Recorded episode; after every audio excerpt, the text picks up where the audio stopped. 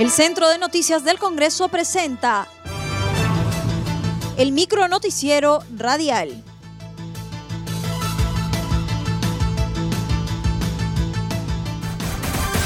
¿Cómo están amigos? Les saluda Rómulo Vargas. Hoy es martes 26 de enero del 2021 y estas son las principales noticias del Congreso de la República.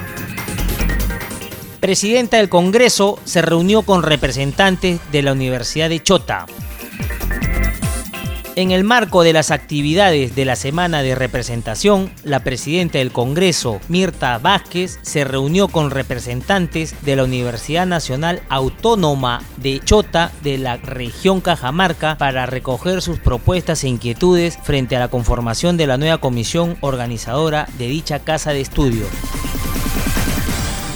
En otro momento, los estudiantes expresaron su preocupación frente a la postergación del bachillerato automático, toda vez que por el tema de la pandemia les resulta imposible desarrollar un trabajo de investigación de campo. Por estas razones, solicitaron a la congresista Vázquez su apoyo como mediadora ante el Poder Ejecutivo para hacer llegar sus demandas.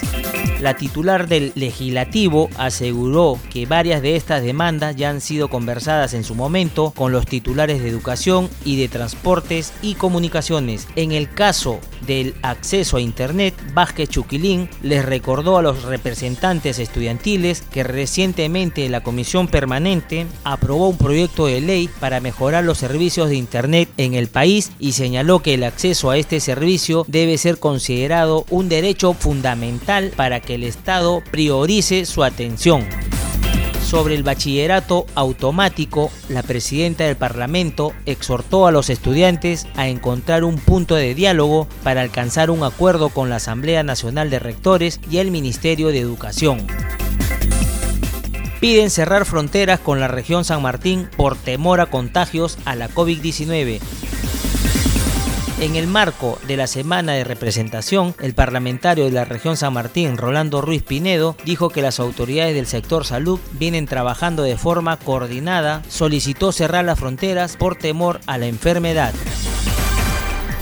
Entonces, aquí en San Martín eh, he visitado algunos centros de salud, hospitales de salud, hospitales MINSA. Esta mañana estuve con ellos y felizmente hay un trabajo bastante cohesionado entre las autoridades y ellos que están haciendo un control, esperando realmente la segunda ola que parece ser todavía no ha llegado con fuerza a esta zona. Lo que quisiéramos instar a nuestras autoridades, a los representantes del COES es eh, justamente cerrar la frontera con, con este con Brasil para que no pueda ingresar por Iquitos y Urimagos y llegar a San Martín. Hay que cuidarnos todos y este acto tiene que ser un acto de solidaridad total al 100% para poder saber cuidarnos entre nosotros. La solidaridad es un, eh, es un valor que ha despertado este COVID, porque ya estábamos sin eso, ya nos habíamos olvidado de nuestros eh, vecinos, de nuestros amigos.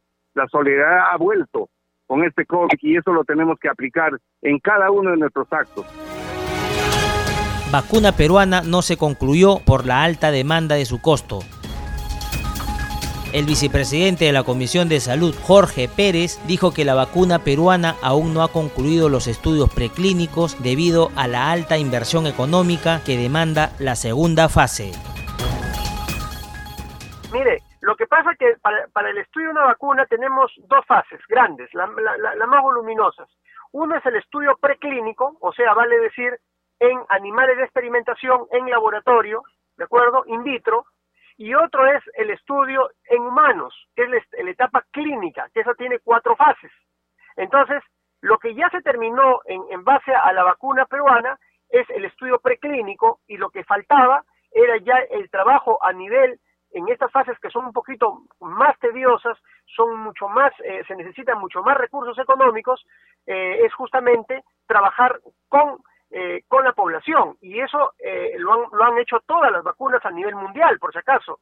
El de Sinopharm, el de Pfizer, el AstraZeneca, todos ellos han ido por lo mismo. Primero han hecho sus estudios preclínicos, o sea, en animales de experimentación, in vitro, en laboratorios, y después ya lo han hecho a nivel de los seres humanos, que son los estudios clínicos. Entonces, esta vacuna está para terminar los estudios clínicos, pero para terminar los estudios clínicos pues por lo menos necesitamos entre 40, 50, 60 millones de soles, que algo que la industria peruana difícilmente va a invertirlo. ¿Por qué? porque simplemente no, no hemos sido desarrolladores de vacunas a esa escala y por el tiempo que se necesita, obviamente lo más corto posible, eh, definitivamente no están en la capacidad resolutiva. Torno a su semana de representación, mencionó que está recorriendo los diversos distritos de Lambayeque y dio a conocer que los establecimientos de salud no tienen capacidad resolutiva. Tenemos establecimientos de salud de periferia que no tienen capacidad resolutiva.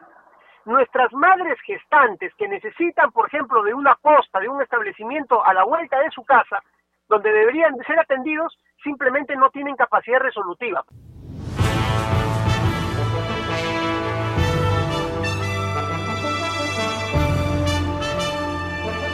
Hasta aquí el micro noticiero radial del Centro de Noticias del Congreso, una producción de la Oficina de Comunicaciones.